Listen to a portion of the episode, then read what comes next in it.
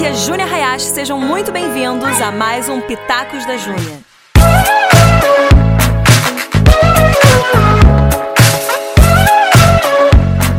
Galera, hoje eu vou falar com vocês sobre os nossos papéis, a gente entendendo os nossos papéis na vida pra gente entender o propósito de cada um, entender as temporadas. Eu vou te fazer quatro perguntas e vou te dar sete medidores para você é, parar de ficar frenético, ansioso, sem saber o que fazer. Eu tenho certeza que isso vai te trazer uma clareza e você vai sair desse podcast um pouquinho, entendendo um pouquinho melhor e com uma estratégia mais clara para os seus próximos anos, tá? Fica ligado.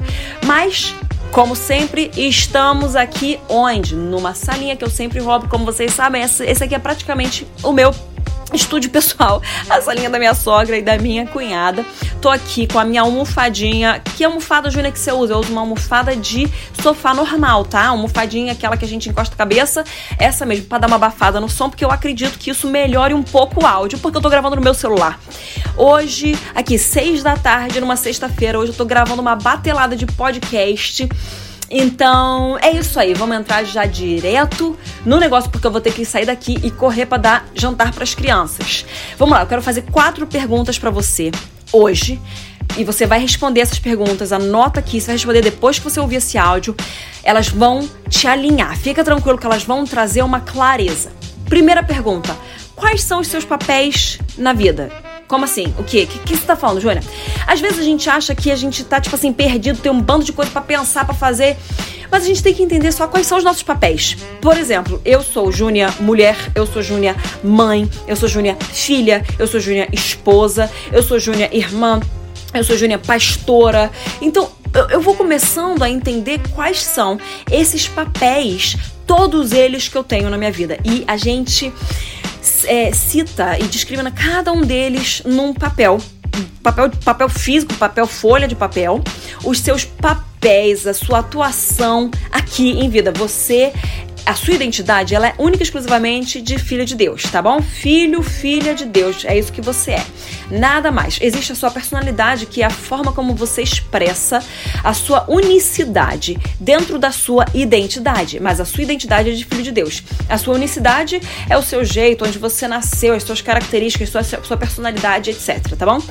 Mas aí, então, dentro, você já entende que você é filho, mas dentro disso, cara, eu sou um filho do Senhor, mas sendo filho do Senhor, eu me expresso de diversas formas. É, talvez você já seja um pai ou uma mãe, talvez você não seja, mas você é um filho, uma filha, você é um irmão, talvez você tem um chefe, então você é um empregado, você é, você, sei lá, outro papel aí da sua vida, pensa aí, você é um escritor, não sei o que que você é, não vou tentar aqui ó, exercer nesse momento meu dom profético, mas você sabe muito bem o que você é, então é bom que você sabe. Quais são esses papéis? Discrimina aí. Então a minha primeira pergunta hoje é quais são os seus papéis? Os papéis que você atua hoje. Coloque eles no papel. Agora a segunda pergunta é referente a esses papéis. Qual que é a palavra de Deus para cada papel da sua vida? Você precisa buscar sempre uma palavra no Senhor para tudo que você for fazer. Sempre esteja embasado numa palavra do Senhor, para você nunca chegar lá na frente e culpar. Mas foi fulano que me disse para fazer isso, foi ciclano que me disse para sair de lá, foi Andrôncino que me falou que não não era, foi a Escrelomenga que me disse para casar com não sei quê. Cara, presta atenção, você é um filho de Deus. Você não vai ser é, é, marionete de palavra profética. Põe uma coisa na tua cabeça: a palavra profética ela vem para confirmar aquilo que o Senhor já te revelou, tá bom? Então, tudo bem, eu sei que existe o ofício do profeta, o ofício do profeta às vezes fala umas coisas que talvez a gente não tivesse, não tivesse ouvido, mas palavra profética vem para confirmar. Então, você não vai ser movido por profetada dos outros, você vai ser movido pela palavra de Deus na tua vida. E qual que é a palavra de Deus para cada papel da sua vida? Cara, hoje eu sendo Júnia Mulher, o que que eu como Júnia Mulher tenho ouvido do Senhor que eu tenho que desenvolver. Eu, Júnia Pastora, qual que é a palavra de Deus para essa temporada na minha vida como pastora? O que que ele tá me falando? Eu preciso saber disso para ser fiel a essa palavra e entender que quando o Senhor me dá uma palavra, nela, nessa palavra, já existe a graça para que ela venha a ser cumprida, já existe toda a capacitação para que ela venha a ser cumprida. Qual que é a palavra de Deus para cada área da sua vida? Terceira pergunta: qual que é o seu plano para daqui a um ano, para daqui a cinco anos, para daqui a dez anos? Você precisa entender os planos a curto prazo, médio prazo e longo prazo na sua vida. Cara, eu tenho todos esses papéis na minha vida. Agora, em cada área. Desculpa aqui.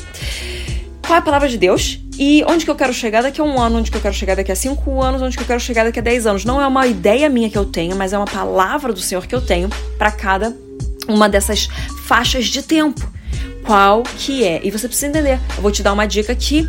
Você tem o seu plano de 10 anos. Para esse plano de 10 anos, você precisa dar uns passos para trás e começar a entender o que, que você tem que começar a fazer hoje para daqui a um ano você estar tá num ponto, que daqui a 5 anos você vai estar tá no outro ponto e daqui a 10 anos você vai chegar naquela meta que você tem para daqui, daqui a 10 anos. E é claro que você fala assim, ah, Júlia, não tem. Calma. Pensa curto, médio e longo prazo, mas você precisa desses três. Porque o longo prazo vai te dar é, um propósito para o que você está fazendo a curto prazo. Talvez você olhe o seu curto prazo e pense assim, ah, mas não tem nada. Tem a ver sim, se você tiver com os passos certos para chegar no seu longo prazo, o seu curto prazo faz sentido. Porque se você só pensa curto prazo, curto prazo, curto prazo, você para de ter propósito, você fica meio que frustrado, porque você não vê para onde você está indo. Então você precisa ter um propósito mais lá na frente que vai te dar gás para você cumprir o que está aqui. E aí você está cumprindo hoje, diariamente, semanalmente, aquilo que você sabe que você vai colher um fruto para que o daqui a 10 anos venha acontecer. Faz sentido, gente? Inclusive eu tenho é, podcasts a respeito dessa questão de você é, de gerenciamento de tempo sobre procrastinação. Se você ainda não ouviu, procura aqui nos meus podcasts. Eu tenho uma série, são, se eu não me engano, são três partes de procrastinação. Por que nós procrastinamos? Como não procrastinar? Então procura lá, porque a gente precisa entender essa, esses passos para a gente continuar fazendo aquilo que a gente tem que fazer hoje, mesmo que hoje pareça que não tenha tantos frutos assim tem fruto sim. E aí a terceira pergunta então é essa: quais são os seus planos para daqui a 1, 5 e 10 anos? Entenda curto, médio e longo prazo.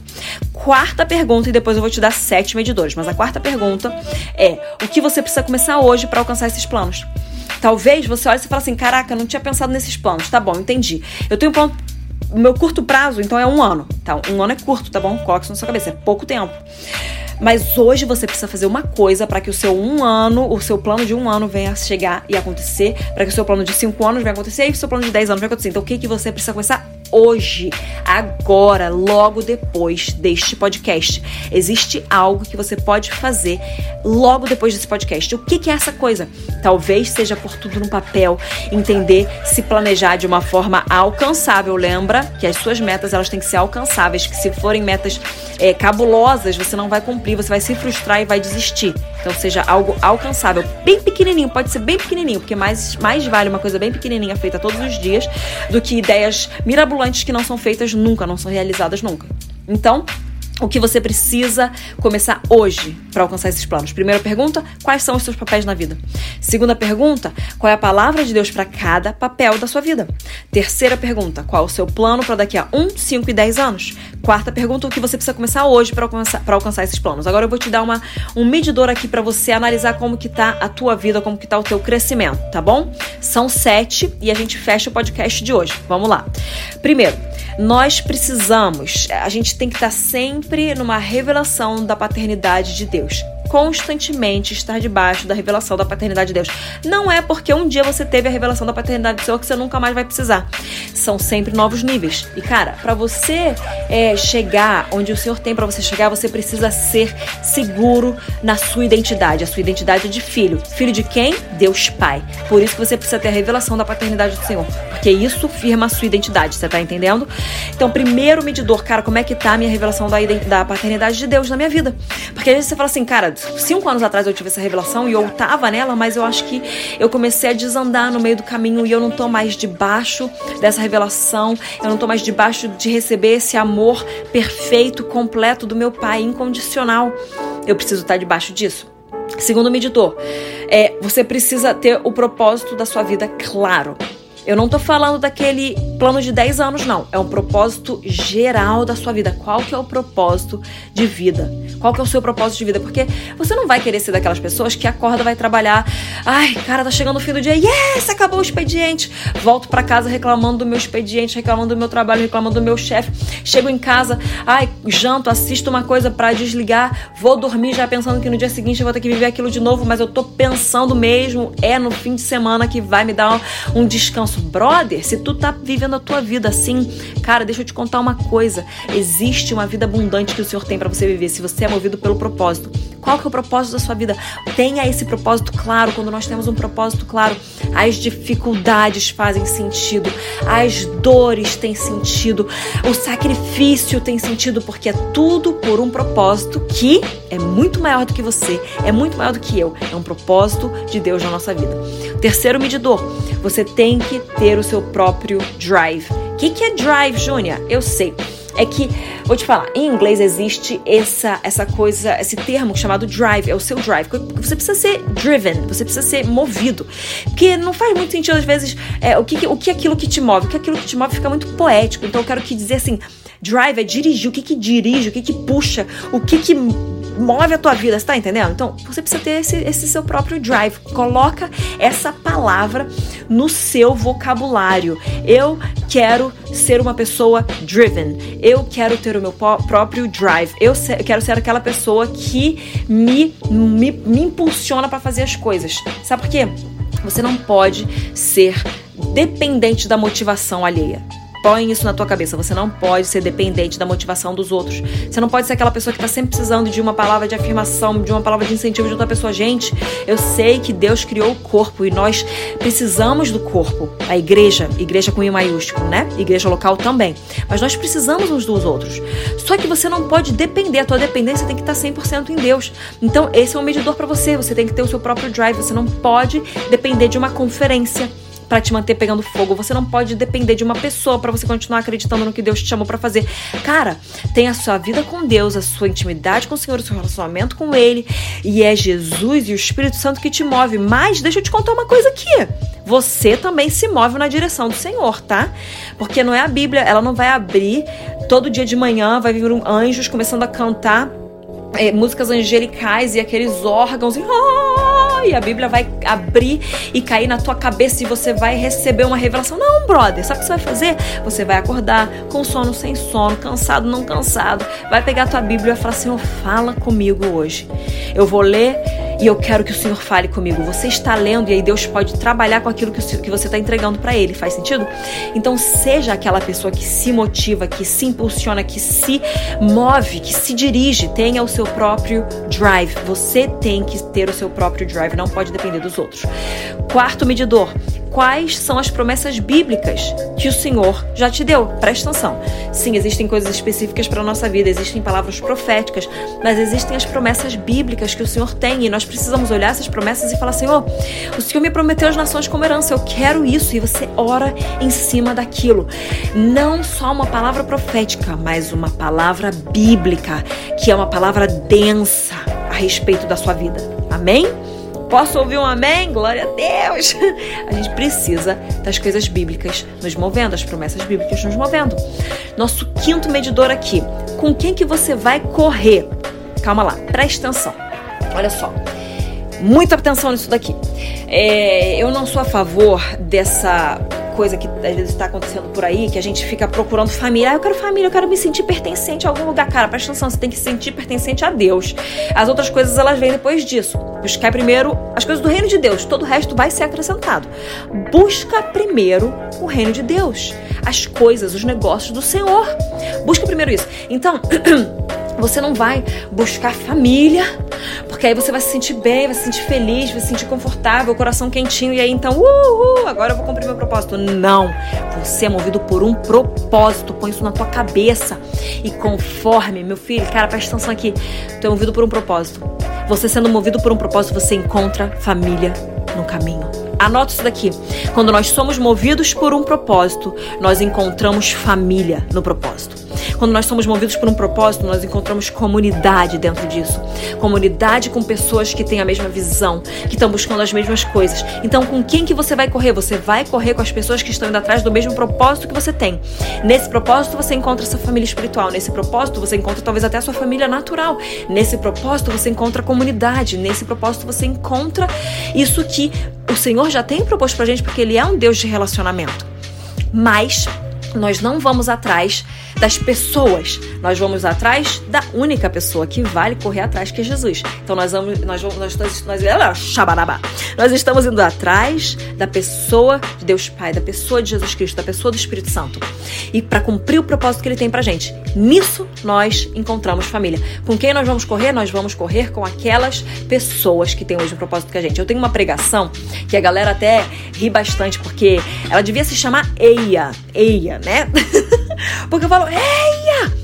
Quando Josué e Caleb estão lá para eles vão espiar e aí, e aí, os espias viram as coisas ruins e eles estão vendo as coisas positivas e aí quando tem aquela coisa ruim sendo declarada eles falam eia Presta atenção, se tem incredulidade perto de você, cala a boca da incredulidade, manda ela embora. Significa o seguinte: você não vai construir com todos.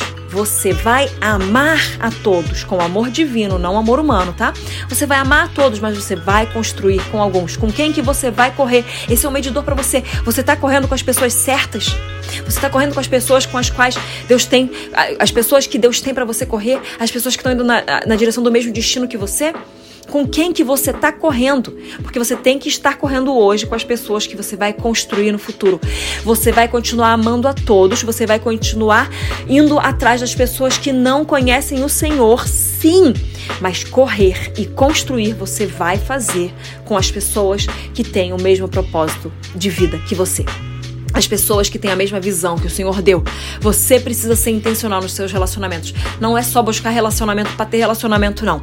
É buscar o propósito, encontrar relacionamento dentro do propósito. Amém? Então, com quem que você vai correr? Com quem que você está correndo hoje? Que é com quem você vai correr no futuro? Esse é o seu quinto medidor, seu sexto medidor. Como estão os seus pedidos? Como que têm sido os seus pedidos? Quão ousados têm sido os seus pedidos?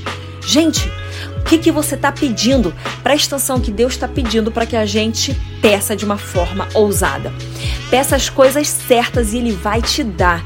Peça as coisas de acordo com o que o Senhor tem. Eu tô meio engasgada hoje, calma aí. Vai anotando isso aí. Peça de acordo com o que o Senhor tem para você pedir hoje. Peça as coisas certas e Ele vai te dar as coisas certas. Quão ousados têm sido os seus pedidos? E esses seus pedidos, eles não são para você construir, construir o seu próprio império, não, viu? São pedidos ousados porque são pedidos para expandir o reino do teu Deus, o reino do teu Pai. Então tem que ser ousado mesmo. Quão ousados têm sido os seus pedidos? Eu quero te convidar a transformar a tua vida de oração numa vida de expansão do reino. Olha só que legal isso, cara. Tem um livro que se chama Oração de Jabes. Ele é bem pequenininho, ele é muito bom e você tem que comprar e você tem que ler esse livro. Pode comprar em qualquer lugar que você ache na internet. Coloca lá Oração de Jabes. Eu sei que a gente deve ter também aqui na nossa é, loja da Zion Church. Você pode procurar também, talvez na nossa Dunamis Store também você encontre. Mas não me importa em qualquer em qual loja que você encontre. Só compra esse livro, lê esse livro e ponha em prática esse livro.